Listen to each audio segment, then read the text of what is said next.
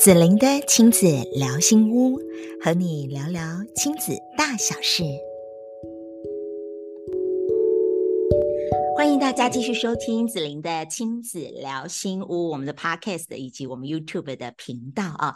那同样的，我们在十二月份的大来宾邀请到的就是我们的志恒老师。那我们透过了这本书来啊，让我们的家长其实在引导孩子学习这件事情当中，可以更加的有效率，同时有热情。这个是现在目前家长会遇到的哈，那我们再邀请一下我们志恒老师来跟大家打声招呼。Hello，大家好，我是志恒。好，我们在上一集其实呃家长学到了一些心法哈，然后知道哎啊、呃、原来我们在鼓励孩子要这么鼓励，但是其实有一个部分就是哎那孩子如果他是没有学习动机的，哇这个这个做派出力啊呢，就是 他不是不会。哈哈，他是他是没有那个动机，所以在志恒老师的这本书里头啊，我觉得好好厉害，因为它里面他把它画成了四个象限，然后告诉我们说，其实动机分有情感价值，然后自我效能跟自我控制。那如果说针对这四大象限，我们要来做一个点燃，这里面有哪些重要的步骤，然后是家长需要去理解跟认识的呢？亲爱的志恒老师。首先哈，大家一定要去理清一个观念哈，孩子不是没有学习动机，孩子天生都有学习动机。每个孩子生下来，他就有很强烈的学习欲望。你看，你的孩子在很小的时候，他是不是一直跟你问东问西，一直问为什么、为什么、为什么？所以人天生是有求知欲的。但是为什么到了长长大到学校之后，就开始呢对学习兴趣缺缺？那是因为在这过程中，我们的学习动机被扼杀了。所以。反倒，我们与其讲如何点男孩子的学习动机，不如讲我们怎么样不要扼杀孩子的学习欲望。这是另外一个当然，这是思维。嗯，对，这个当然是讲给你你家的孩子年龄比较小的孩子，你要去守护他的学习动机。就好像我家女儿现在幼儿园大班，她回到家有简单的作业，连连看、写一二三、儿歌吗？那些东西很简单。事实上，其实他们也都超前学习的啊，我也没有很鼓励超前学习。那这些东西很简单，对他来讲也不太是问题。但是这个时候他在学的时候，爸爸妈妈在旁边陪伴，或者在旁边盯着，那这个时候你的态度是什么？赶快写，拖拖拉拉的，写的是什么字？丑的要命！老师不是有教过吗？不是跟你讲了吗？你是不会想哦。好啊，还有帮，没切掉。你在陪孩子写写作业的时候，你是这么严厉。那你就让孩子在读书学习的过程，写作业的最最初的学习读读书学习其实就是写作业了。那个写作业的过程，你就开始负连接起很多负向的情感，然后他就开始呢，对于读书学习这档事开始感觉到啊很不舒服，想到就厌烦，想到就讨厌，想到就想起爸爸妈妈的碎念，然后不知道为什么一股厌烦的感觉就让他越来越不想写，然后就开始拖拖拉拉。所以很多的孩子哈。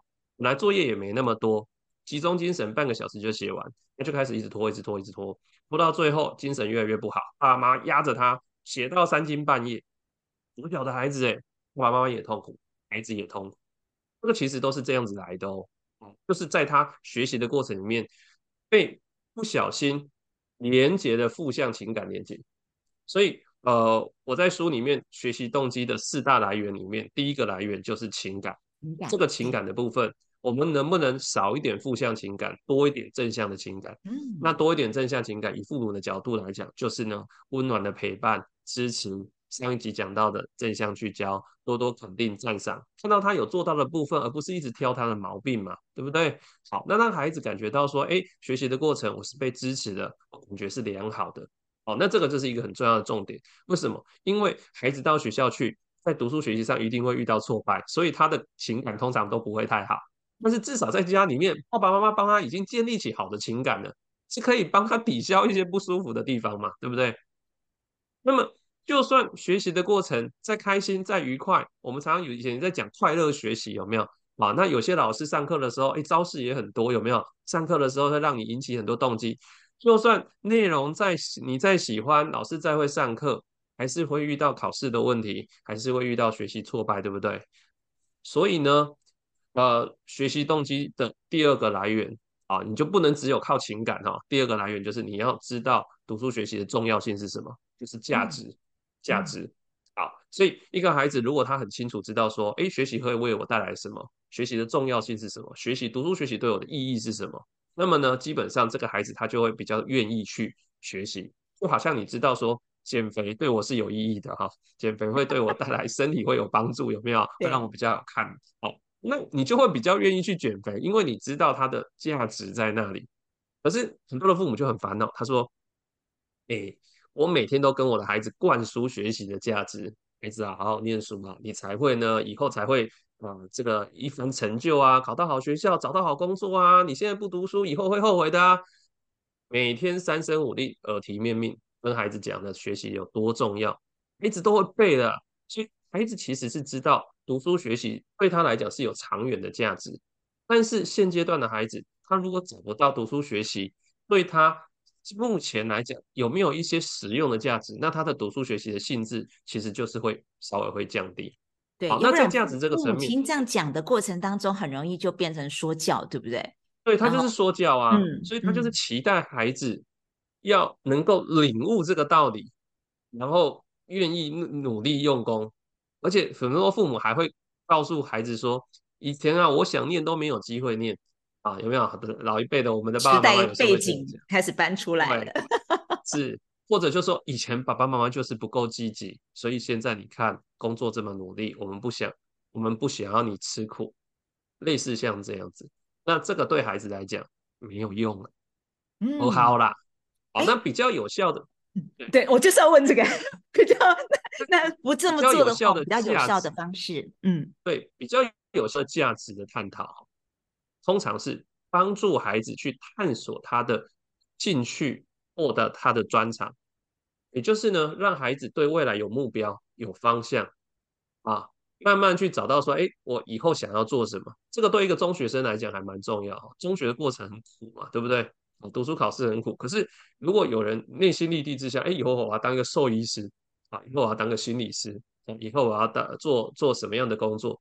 那他有一个明确的方向。这个在某种程度会是他读书学习一个动力的来源。OK，那光有价值、光有情感，这点还不够哦，还不够哦。为什么？因为呢，还需要有两个下面两个支撑。这两个只是让孩子点燃那个学习的欲望，会开始往前进。是能不能继续往前去？能不能维持这个动力？能不能维持？靠的是下面两个。下面哪两个？一个就是自我效能，一个就是自我控制。好，那自我效能是什么？简单来讲，就是。读书学习的自信心呐、我有多相信自己可以学得好，多相信自己可以解决学习困难，我有多相信自己能够考到好成绩。好，那大部分的孩子呢，啊，读书学习失去动力，其实都是自我效能低落。嗯，好，那我必须讲哈，就是这四个，这四个都有影响，但自我效能是占最大的关键啊、哦，比例反而是最重。对，他是其实没有自信。对。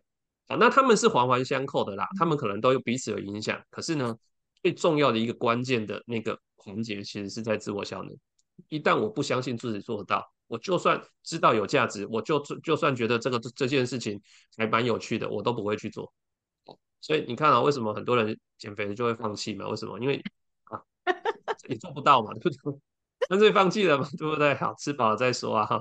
哈。自然老师，你用减肥，其实我觉得家长现在听应该蛮有感觉的，就是说，哎，我买安内啊，所以我们可能自我效能不高的时候，我们就会想放弃，啊，不然下一次再来好了，就是就是这一次就就结束了，这样对不对？那如果如果孩子一个孩子他的自我效能其实是不高的，是低的，嗯，然后他也不相信自己可以做得到，那那这时候我们家长可以如何从旁去协助他呢？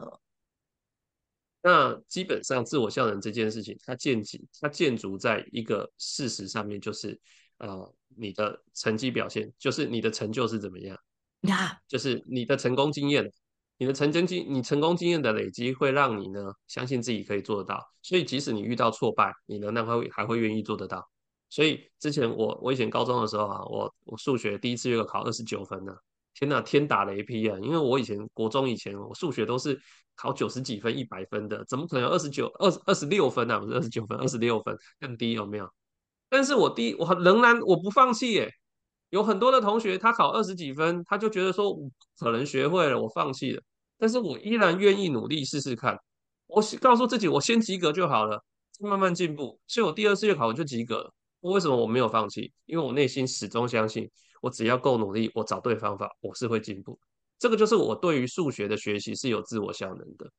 好，所以我们通常就会邀请老师或家长帮助孩子去定定合理的小小的目标，然后呢，让孩子看到自己小小的进步。好，所以呢，孩子可能考试考不好，但是我们去帮助孩子看到说，哎，你那你其实你作业都写得出来，或者你多答对一题了。啊，或者透过正向聚焦，上一集讲的正向聚焦的方式，帮助孩子呢愿意多努力一点点，看到自己的进步。好，那慢慢去累积那个学习成就，累积成功经验，收集小小的成功经验，让孩子的自我效能感，特别是在课业学习自我效能感，可以慢慢提升。是这个绝对不是一件简单的事情，哈，这个一定是很长期，因为一个孩子自我效能感低落，也不是一天两天的事，他也是慢慢慢慢挫败下来的。是志恒老师，我可以举一个例子嘛？就比如说，因为我女儿她是国小六年级，嗯、好，那她现在在准备要往国中的路上前进了嘛？啊、嗯，那像志恒老师刚刚所提及的，呃，这一些的这个方法，我觉得蛮重要的，就是呃，要去提取她的那个自信。我我有用过一个方法，因为有一次我女儿也是突然之间就哇不及格，哈，就是上学期的事，好，然后然后后来我就呃，我我找了一个方法是呃，我去提取她过去的一个成功的经验，就是他曾经有真的。一样是这个科目，可是他有考得很好的地方，那我就带他去回溯说，哎，那那个时候为什么你可以考到这么好？你曾经你那时候有做了哪些努力？我帮他拆解一下，他可能那个时候他有哪，比如那时候他可能手机没有看到那么多啊，好，或者是那时候我就带他去整理一下，哎，你那时候你觉得你多做了一些什么事？所以其实可以来到这个成绩，代表你是有能力的。那现在有哪些地方可能是需要找，我们再调整一下，再加上来。然后就会再再回到你，你可以做得到的，你还是可以再看到你的进步。我我那个时候用这样的一个方式，然后就像呃志恒老师说的，我们家长可以多做一件事，就是去观察他的每一次的小成功，因为这个我们就未来要提取他的资料库，就告诉他你有你有很多小成功的经验，那这只是一次，可能我们可能有一些地方我们没有留意到。然后后来我女儿啊，就是在这学期。就同样的科目，又从不及格又窜上来到八十几，就是就是她她她就在我就是我觉得家长在呃可能陪伴孩子的自我效能这一件事情，确实它是很重要的冷迪卡。就是 如果是脚，我觉得老师说的自我效能的这个部分以及自我控制的部分，它好像就是两只脚，然后情感跟价值，它好像就是我们的两只手。对，我觉得他就像一个人一样，所以我我我想要回馈回馈志恒老师。其实因为确实，因为你里面有讲到很多的，我我我其实蛮落实志恒老师在讲的正向聚焦。我觉得我们都要帮孩子去做很多的正向聚焦，然后记录他们的刚刚志恒老师说的小成功，啊，小成功都可以提取出来，就成为他们的呃这个可以前进的力量。然后志恒老师，你刚刚说二十六分那个，我本来下一集要问，对不对？那我在这一集先不不往下问的，我把它留在下一集，因为我告诉你，二十六分那个不是这样而已，大家要继续往下听哈。那那那老师，你刚刚提到的，就是说，呃，这是自我效能的部分。可是因为有些孩子，就像我刚刚提到，我因为孩子现在的孩子，其实在呃网络的使用上，老实讲，这里会影响他们的自我控制能力，就是对对对。所以你讲功课课文，因为因为他可能有很多的时间，他他没办法在网络上控制的得当，所以这个力量他比较薄弱一点。所以如果来到这个部分，自我控制力量的呃帮助孩子强化，老师这个部分你有什么样的建议或想法跟做法呢？其实自我控制常常是我们蛮忽略的一环，它跟学习动机啊的关联我们蛮忽略。就是孩子的身心状态现在处在一个什么样的状态之下？呃，有的孩子哈，每次考试之前他就会很焦虑啊，或者他就觉得哈哇那个很烦躁，那个状态就不好。一个呢，在高压之下的大脑，他学习绝对不会专注，他没有办法好好的吸收、理解、判断、记忆，他是没有办法的。好，所以我们孩子的身心状态，它是波动，它高度波动。所以你呃，当我们的孩子读书没动力的时候，我们有时候要去观察孩子是不是生活中遇到困境了，或者说爸爸妈跟爸妈相处的方式，或者在学校里面是不是有一些让他身心波动的一些部分。我们有时候要教孩子怎么稳定自己，怎么去调节自己的情绪状态。那很多的孩子在压力之下，然后特别是他又工学习没有成就，那他就可能就会跑到手机世界里面去了哈，啊，打游戏呀，啊，看那个刷短影片啊，打发时间啊，然后用这种方式舒压或者获得一些心理的慰藉。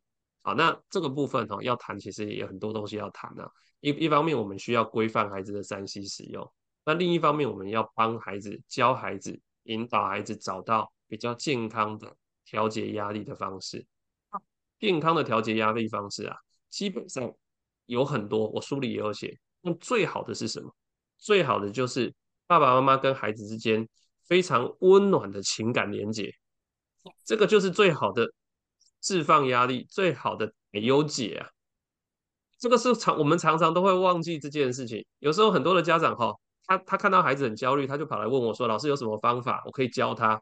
教他冥想啊，还是呢教他们放松啊，呼吸法深呼吸，教他正念啊什么的？”我说：“别闹了啦，你不要折腾了孩子了，你也自己都学不来。你跟孩子好好的能够沟通互动，温暖的把他接纳下来，你的存在让他感觉到安心安全，他内心安定了。”他自然就会把心思放回学习上面，跟你在真实世界有很多很好的交流跟互动，自然就比较不会依赖三 C。如果你想一想，你会依赖三 C，一直滑手机，是不是你很空虚的时候，对不对？可是如果你身旁有这些很好的人际互动，好，你们家很多客人来，大家聊得很开心，你根本就忘记手机的存在，你会想起来的时候，是因为要拍照。对 对，要拍照的时候就拿起手机来。所以其实志恒老师哈，您提到了一个很关键中的关键，我觉得这个好重要哦。因为很多家长其实包含孩子的学习这件事，他们只 focus 在学习考试，嗯，可是却忽略了其实好多的地方是来自于父母亲跟孩子之间情感的连结。那是不是能够带给他们呃好的好的？就琳娜心来无代际，心里有事的时候，他是很愿意找爸爸妈妈聊一下。然后，如果他愿意聊，其实我们那个连接以及正向聚焦什么那些，通通都可以 用上来了。我们就会鼓励孩子了。那孩子的情绪稳定度会借由爸爸妈妈能够接住孩子的情绪，然后他们的自我控制力量，他就不用交托在外部的网络世界，他就可以拿回他自己的力量来。那自我控制就不是一件这么困难的事情了，对不对？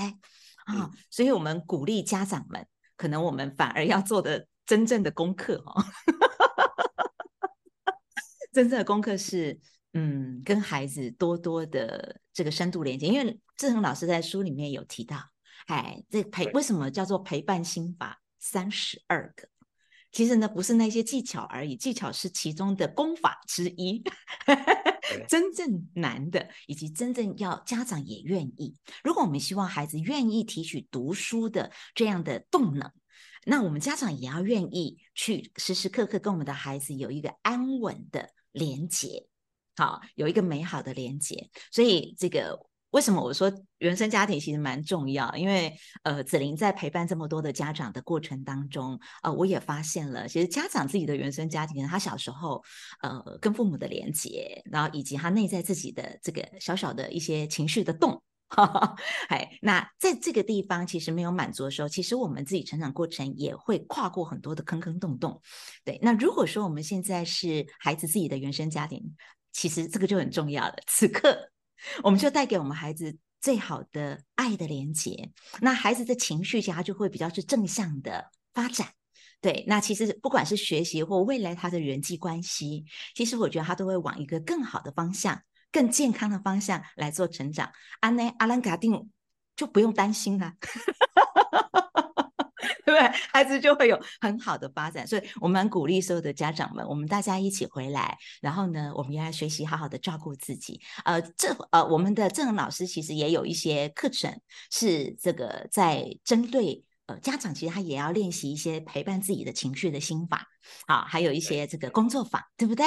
好，那如果说我我等一下再请郑恒老师可以给我那个连结，那我们也可以跟大家来做这样的一个分享哈，因为郑恒老师在呃 NLP 啊、呃、这样的一个疗法当中，其实神经语言学里面啊，它有非常多很棒的研究，那我觉得也可以陪伴我们的家长一起来做这样的练习，我觉得这样的话很好，因为家长成长啊，孩子一起成长，哇！多美好的一件事啊！好，那我们在下一集的时候呢，啊，我要再邀请志恒老师分享关于你成长的故事，也就是你的原生家庭。好，那这个里面故事很感动，然后很精彩。我们欢迎所有的朋友继续期待我们下一集的播出哦。谢谢志恒老师，谢谢你，谢谢，谢谢。谢谢你喜欢子玲的亲子聊心屋，欢迎你订阅及给我们五星好评。相关的公益讲座以及课程连结，我都会放在节目栏位当中与你一起分享。子玲的亲子聊心屋，让你的家庭关系更幸福。